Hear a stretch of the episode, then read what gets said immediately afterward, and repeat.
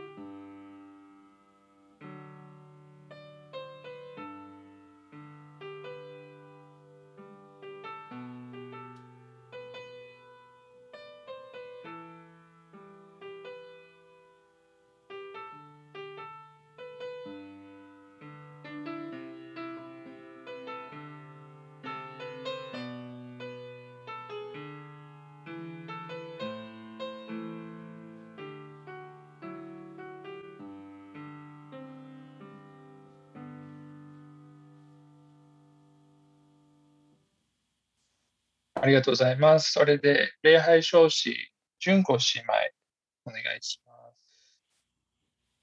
はい。礼拝証子、詩編103編、19から22。主は天にその王座を固く立て、その王国はすべてをすべ治める。主を褒めたたえよ、見つかいたちよ。御言葉の声に聞き従い御言葉を行う力のある勇士たちよ。主を褒めたたえよ。主のすべての軍勢よ。御心を行い主に仕える者たちよ。主を褒めたたえよ。すべて作られた者たちよ。主の治められているすべてのところで我が魂よ。主を褒めたたえよ。ありがとうございます。じゃ1曲目の賛美を一緒に歌いましょう。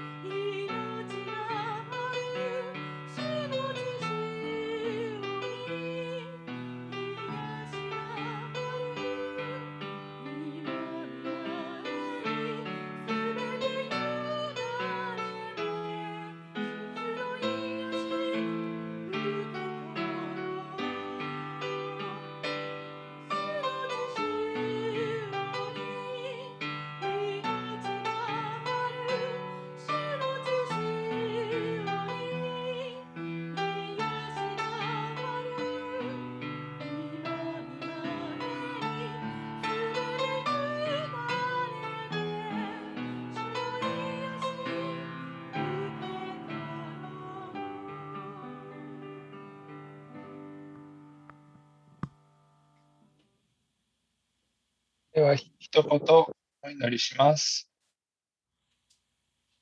天の父様、今日、合同礼拝で、あずみのファミリーチャペルと豊かな命キリスト教会が集まることを感謝します。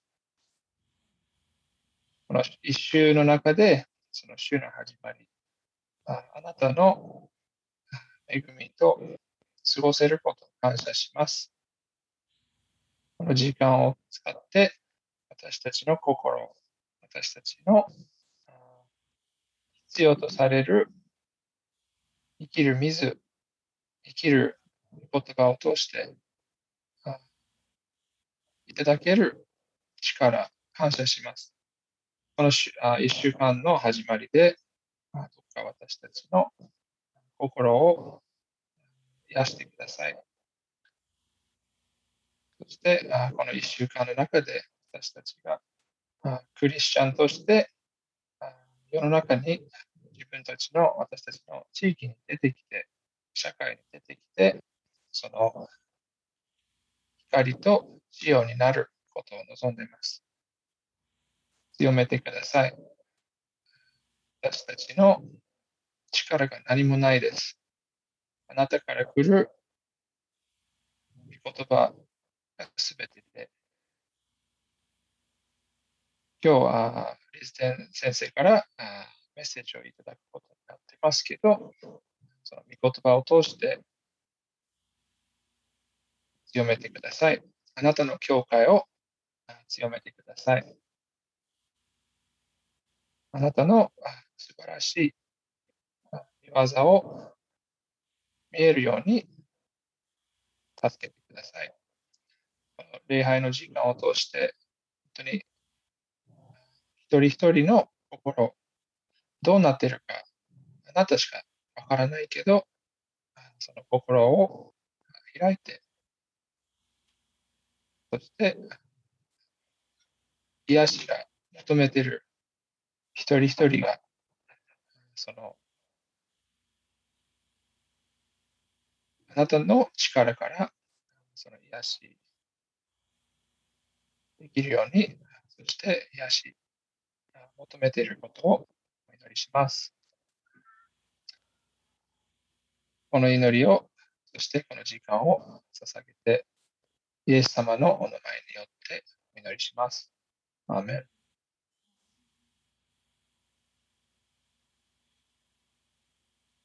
はい、あ光姉妹にあ今週の紙芝居をお願いします。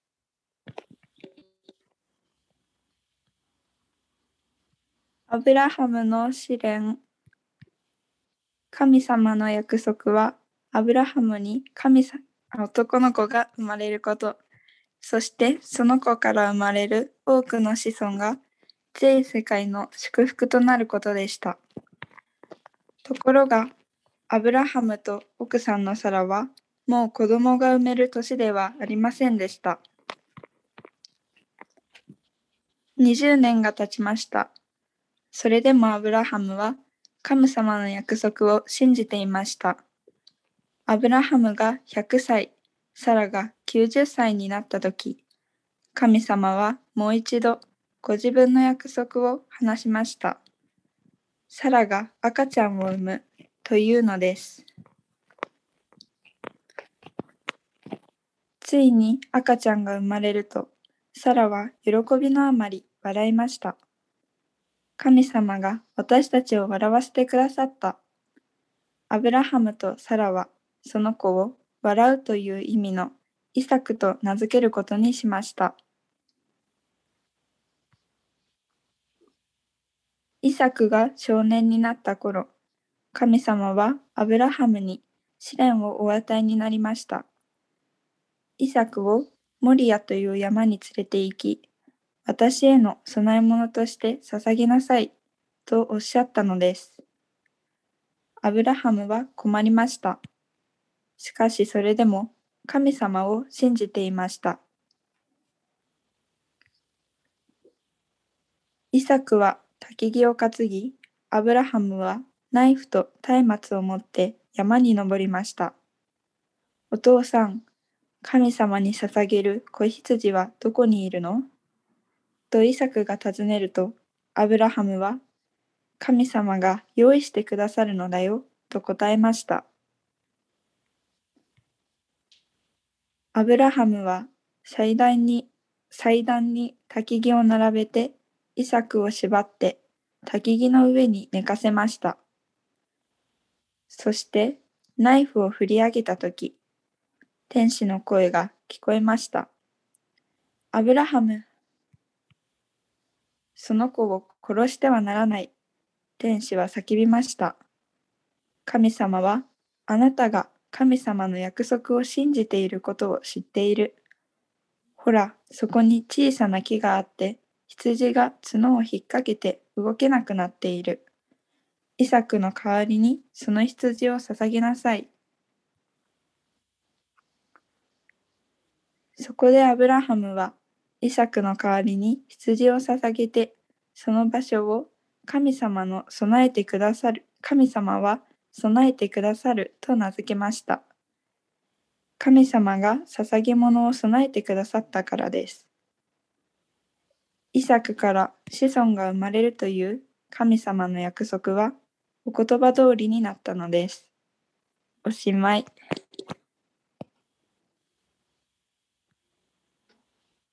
二人姉妹ありがとうございました。次、あの、購読文、ヨハネの福音書よりゆかり姉妹、お願いします。はい。ヨハネの福音書13章 1, 1節から5節さて、杉越の祭りの前に、この世を去って父の身元に行くべき自分の時が来たことを知られたので、世にいる自分のものを愛されたイエスは、その愛を残るところなく示された。夕食のことであった。悪魔はすでにシモンの子イスカリオテユダの心にイエスを売ろうとする思いを入れていたが、イエスは父が万物を自分の手に渡されたことと、ご自分が父から来て父に行くことを知られ、夕食の席から立ち上がって上着を脱ぎ、手ぬぐいを取って腰にまとわれた。それからたらいに水を入れ、弟子たちの足を洗って腰にまとっておられる手ぬぐいで吹き始められた。ありがとうございました。では、黙祷の時間をしばらくの間、取りたいと思います。窓の近くの人は、ぜひ、換気も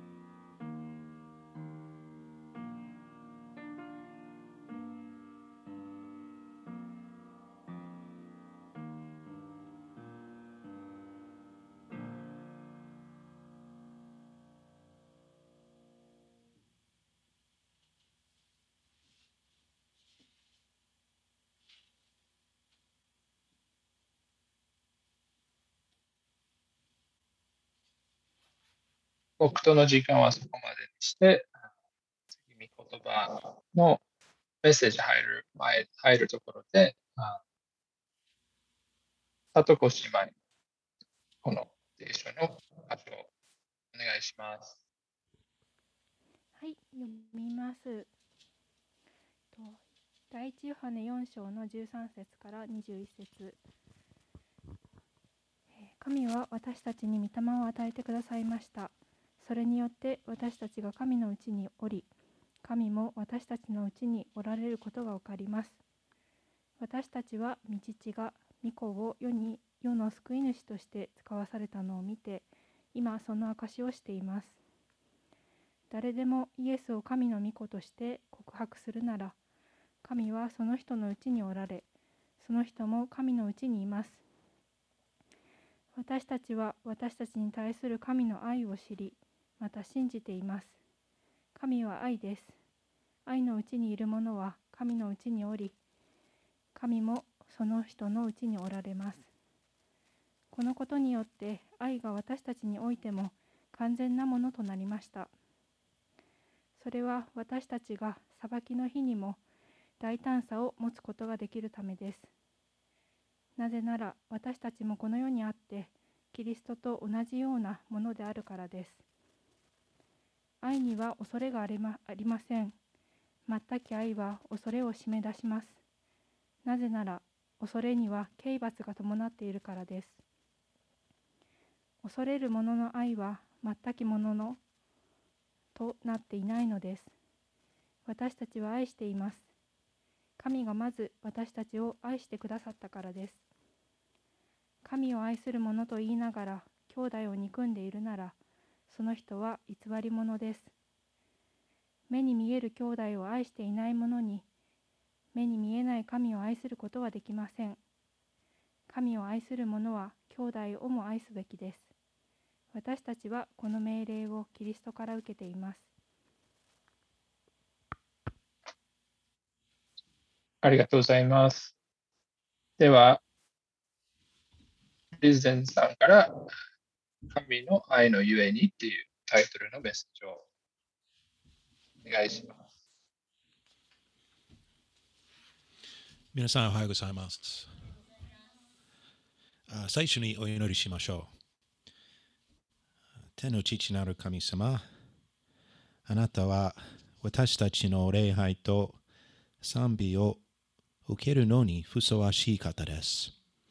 あなたの神の家族に私たちを招き入れてくださったことをありがとうございます。あなたに対して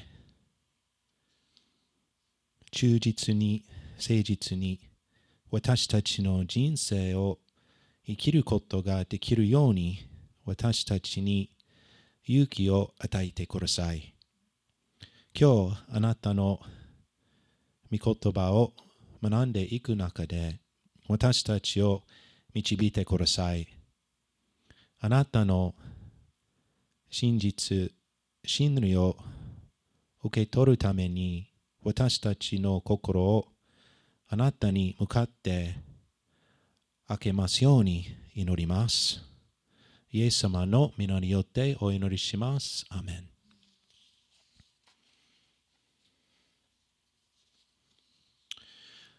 10年ほど前、私たちがアメリカに住んでいたときに、私たちは興味深い理科の教材のキットを注文しました。そのキットには10から15匹の芋虫と芋虫のための食べ物、そして芋虫を入れるためのメッシュの虫かごが含まれていました。その理科のキットは芋虫が腸に変わっていくその驚くべきプロセスを観察できるために考えられたものでした。約2週間の間にこの芋虫たちが完全に異なる全く違うものへと変容していくのを見るのは何とも言えない美しいものでした。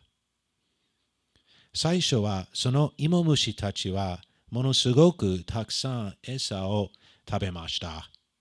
そして次に自分たちの体の周りに糸を紡いでさなぎを作りました。そしてついにそのさなぎの中から美しい蝶となって出てきました。神様がどのように働かれるかについて自然は私たちにたくさんのことを教え見せてくれくれます。芋虫が蝶へ変容していく様子はこのような例の一つです。芋虫はどちらかといえばあんまり見た目の良くない生き物です。でもそれはすごく美しいものに姿を変えて、つなぎの中から出てきます。これは神様がご自身を信じる人たちをどのように作り変えるかを表しています。キリストが私たちを救う前は、私たちは罪の奴隷となっていました。私たちについて魅力的なものは何一つありませんでした。でも神様の驚くべき愛と恵みは私たちを何かとっても素晴らしい美しいものへと作り変え神様が喜ばれるものへと作り変えられます。この変容、変化はすぐに起こるものではありません。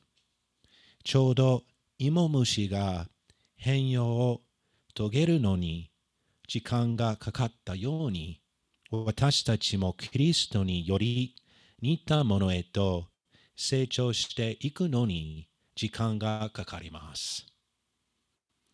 今日の聖書箇所では、神様がご自身の愛を通して、クリスチャンたちを作り変えていくものすごい方法を学んでいきます。第一ヨハネの手紙4章13節から21節を一緒に見てみましょう。まず、はじめに13節から16節で神様の愛のおかげで私たちには命があり神様との関係が持てることがわかります。キリストが私たちを救う前の私たちの状態について聖書は何と言っているでしょう？エペソ人への手紙2章一節では、私たちは自分の罪過と罪との中に死んでいたものだと言っています。また、2章12節では、私たちはこの世にあって、望みもなく、神もない人たちだったと言っています。皆さんは溺れていくときにどんな風に感じるか知っていますか？私は高校生の時に何人かの友達と一緒に湖へ泳ぎに行きました。その湖には桟橋があり、私はその桟橋から湖の中へジャンプして飛び込みました。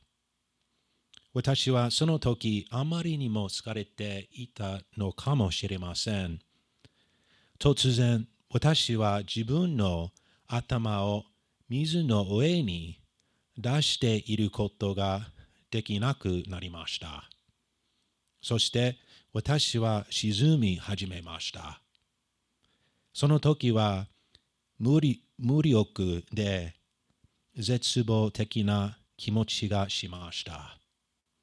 それは私の人生の中で最も恐ろしい瞬間でした。ありがたいことに私の友達のビルが私からそんなに遠くないところにいて私が大変な状態になっていることに気がついてくれました。彼は私のところに来てくれて、私の体に手を回して助けてくれました。このことは神様が私たちのためにしてくれたことの様子を表しています。私たちは罪と絶望の中で溺れていました。私たちが自分自身を救うためにできることは何一つありませんでした。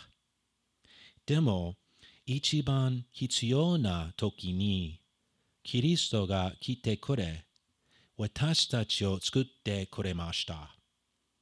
キリストは私たちに新しい命をくださいました。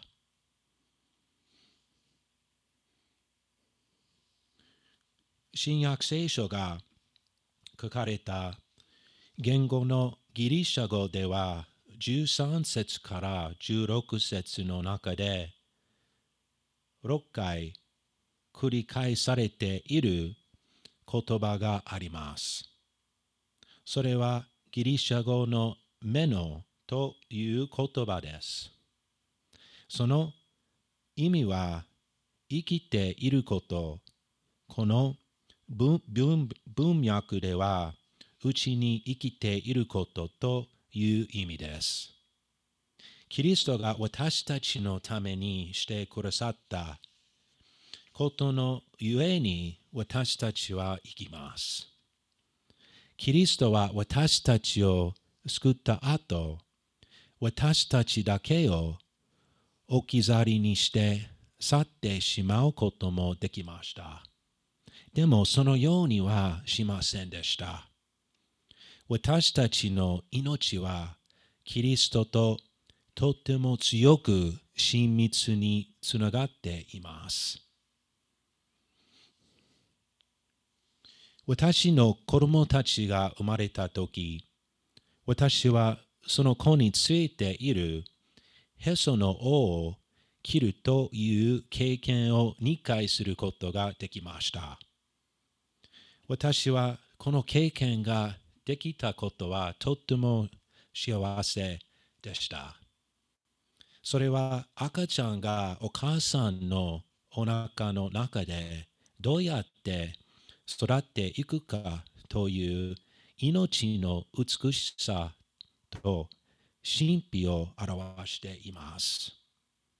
赤ちゃんが生まれる前はお母さんと赤ちゃんはとっても強く密接につながっています。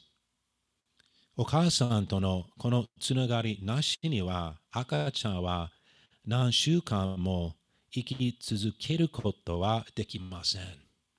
でも約9ヶ月経った後にこのつながりは終わりを迎えます。赤ちゃんはお母さんのお腹の外で生きる準備ができ、つながっていたへその緒は切られます。13節から16節では、クリスチャンたちが神様と持つとても親密は親密なつながりが強調して語られています。私たちが神のうちにおり、神も私たちのうちにおられます。これは私たちがいつも持つことができるつながりです。神様が私たちの内側に住むように精霊を与えてくださったので、このような関係を神様と持てることが私たちにはわかります。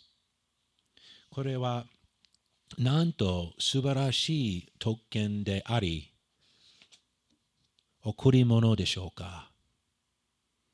成功であれ、成功であれ、苦痛や悲しみであれ、皆さんが人生の中で経験するどんなことにおいても、もし皆さんがキリストを知っているなら、人生の歩みの一歩一歩の中で、主イエスは皆さんと共におられます。このことは、マタイの福音書28章20節で、弟子たちに対するイエス様の最後の言葉の中で、確かにはっきりと確証されています。イエス様はこのように言っています。見よ、私は世の終わりまでいつもあなた方と共にいます。神様の私たちに対する愛のゆえに私たちは大胆さまたは自信を持つことができます。17節ではこのように言っています。このことによって愛が私たちにおいても完全なものとなりました。それは私たちが裁きの日にも大胆さを持つことができるためです。なぜなら私たちもこの世にあってキリストと同じようなものであるからです。この地上の命が終わるとき、すべての人間は神様の前に立ち、どのように生きてきたかということについて裁きを受けます。第二コリント5章10節では、私たちは皆キリストの裁きの座に現れて、善であれ、悪であれ、各自その肉体にあってした。行為に応じて報いを受けることになる。と言っています。神様が私たちの救ったので、私たちは神様が望まれて方法で生きる。責任があるのです。クリスチャンとクリスチャンじゃない人たちの経験する裁きは大きなことになります。クリスチャンたちはその裁きの日には大胆さと自信を持つことができます。それはなぜでしょう？その理由はクリスチャンたちの罪はもうすでにカルバリの丘で裁かれたからです。私たちは裁きを恐れる必要がありません。なぜならば私たちが受けるべき裁きをキリストが十字架の上で受けてくださったからです。私たちの罪のための罰はもう完全に支払支払われました。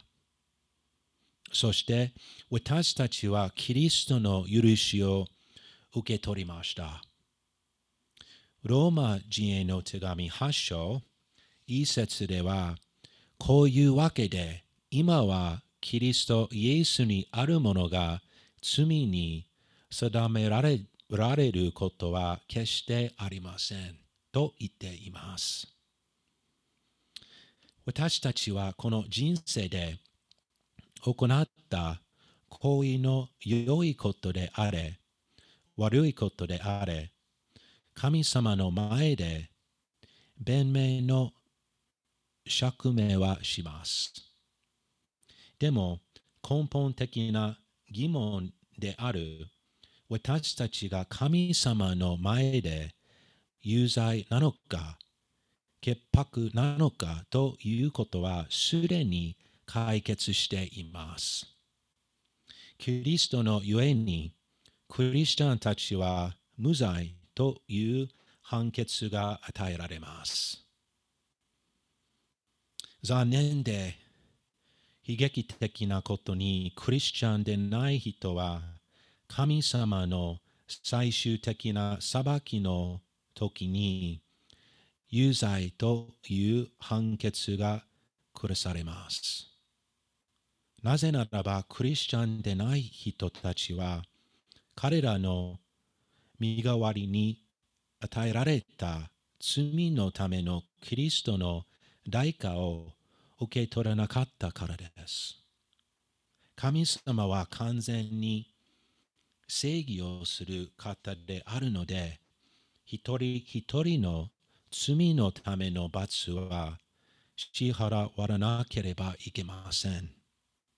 神様の許しを受け取れ取らなかった人たちは最終的に自分たちの罪のための罰を支払わないといけません。彼らは神様から永遠に引き離されてしまいます。クリスチャンのように見えていた人たちであっても、ある人たちはそのようになっていったことを聖書は示しています。マタイの福音書7章22節23節は聖書の中でも最も悲劇的なことが書かれている部分の一つです。最後の裁きについて話しているときに、イエス様はこのように言っています。その日には大勢の者が私に言うでしょう。主よ、主よ、私たちはあなたの名によって予言をし、あなたの名によって悪霊を追い出し、あなたの名によって奇跡をたくさん行ったではありませんか。しかし、その時、私は彼らにこう宣言します。私はあなた方を全然知らない。不法をなす者とも私から離れていけ。人生の中にはたくさんの重要な疑問や問いがあります。私は誰と結婚するのだろうか私は子供を持つのだろうか？どんな仕事、どんなキャリアを私は選ぶべきだろうか？このような疑問に対する答えは私たちの人生に大きなインパクトを与えます。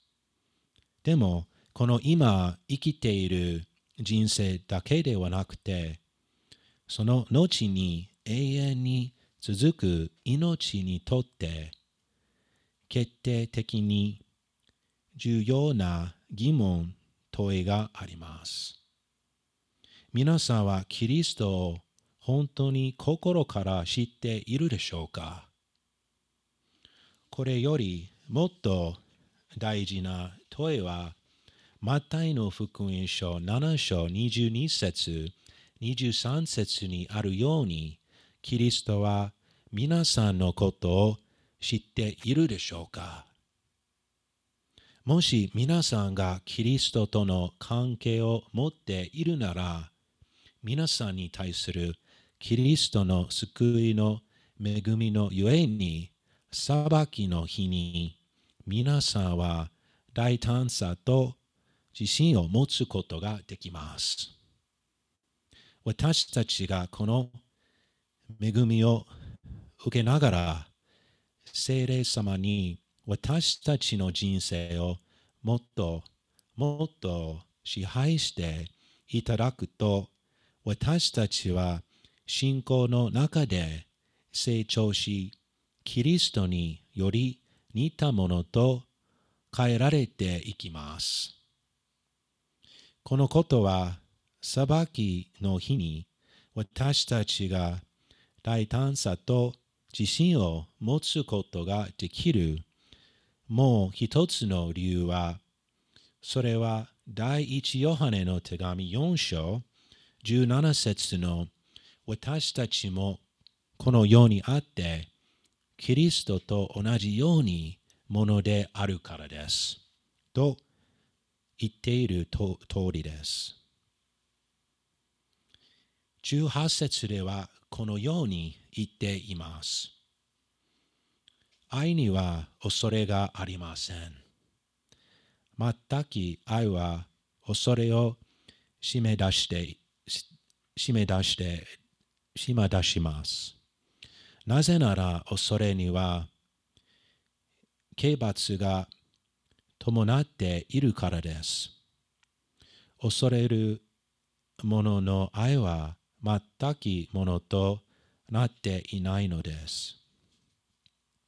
この説に込められているメッセージは私たちを本当に自由にします。神様の私たちに対する完璧で完全な愛のゆえに私たちは恐れることなく神様と関係を持つことができます。人生で私たちはいつも何らかの恐れを持っていて、それに対処しようとしています。それは必ずしも悪いことではありません。私たちが間違った選択をしないための健全な恐れというものもあります。火に対して健全な恐れを持つということは暖炉のそばにいたり火を使って料理をする時などに私たちをより注意深くさせます。病気に対する健全な恐れは私たちが自分の体を適切に管理するのを助けてくれます。このような健全な恐れと神様がすべてを治める主権のある方だという強い信仰との間のバランスを保つことは大切なことです。私は恐れによって支配される必要がありません。なぜならば神様が私を愛しておられるからです。そしてこの人生で起こる出来事すべては神様のご支配の中で神様の御手に中で起こっているからです。この世の中の多くの人たちは神様を迷信や恐れと関連づけて考えています。その人たちは神様が一体誰なのか、そして私たちのために何をしてくださったかを理解していません。悲しいことに、時々クリスチャンたちも恐れと関連づけつける考え考え方をしています。でも私たちが恐れる必要は全くありません。聖書は神様が私たちをご自身のもとに引き寄せて神様とのつながりを持つためにしてくださったものすごいことを教えています。この世界が作られる前から神様は私たちをご自身の子供たちになるように選んでおられました。神様はご自身の一人子をこの世に送られました。それはその一人子が私たちの罪のために死に、そして私たちを神の家族へと迎え迎えるためでした。イエス様は死に打ち勝ちました。そしていつか私たちもイエス様の復活の力を通して死に打ち勝つという保証を与えてくれました。私たちは何も恐れる必要がありません。なぜならば、イエス様が完全で完璧完璧な愛によって私たちが受けるべき罰を受けてくださったからです。神様を褒めてたいます。このメッセージを準備している中で、私の大好きな聖書の教師の一人である聖職者のウォーレン・ビアズビーの言葉を読みました。彼はこのような言葉を残しています。自分を完璧で完全にしてくれる神の愛を経験するクリスチャンは神様に対する大胆さと自信の中で成長する。彼は苦痛や苦悩に満ちた恐れではなく、神への尊敬の念を表す恐れ、畏敬の念のこもった思いを持つ。彼は自分の父を尊敬する息子であり、裁判官の前に恐怖で縮み上がる犯罪者ではない。クリスチャンとして私たちは神様の完璧な愛を力強い方法で経験します。この愛のゆえに私たちは恐怖ではなく自由の中で神様と関係を持つことができます。最後に私たちに対する神様の愛のゆえに私たちは他の人たちを愛することができます。第一ヨハネの手紙4章19節から21節の文文文脈の中から私たちは他のクリスチャンたちを愛することができます。20節でヨハネはこの手紙の中で何度も何度も繰り返し使ってきた同じパターンをまた使っています。それはもしあなたがあることを言っておきながら別の行動をするならあなたは嘘つきだという表現です。ここでヨハネは私たちにこのように言っています。神を愛すると言いながら兄弟を憎んでいるなら、その人は偽り者です。目に見える兄弟を愛していない者に、目に見えない神を愛することはできません。もし私たちが本当に神様を愛しているなら、私たちはキリストにある私たちの兄弟姉妹たちを愛します。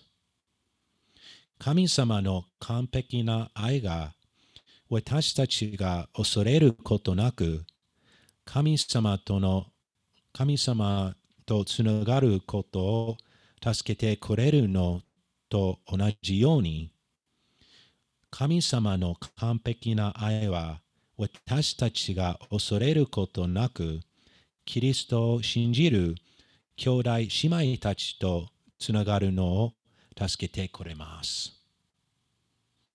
悲しいことに私の人生の中で本当にたくさん恐れによって神様が望むように他の人を愛せないことがありました。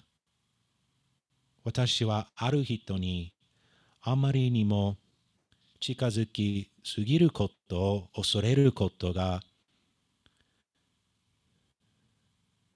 時々ありました。またある時は彼らが私に何を言うか私のことをどう思うかということを恐れたこともありました。皆さんはこのような恐れを経験したことがありますか？多分私たちは皆このような経験があると思います。他の人と関係を持つ中で恐れ恐れによって支配される必要はありません。私たちの人生や生活の中で働いている神様の完璧な愛は恐れを追い払い、そしてお互い愛と自由と自由の中でつながりを持てるように助けてくれます。お祈りしましょう。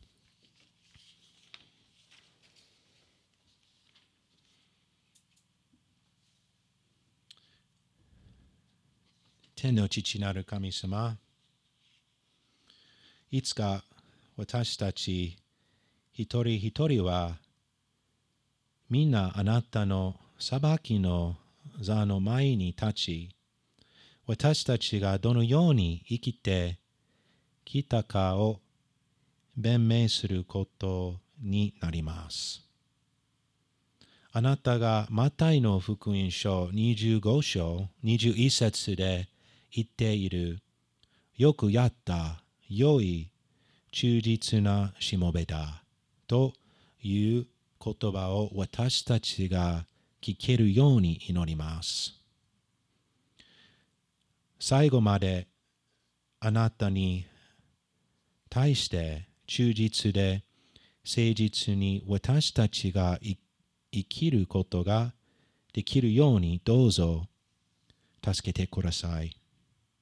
そしてあなたが私たちを愛したように私たちが他の人たちを愛することができるように助けてくれください。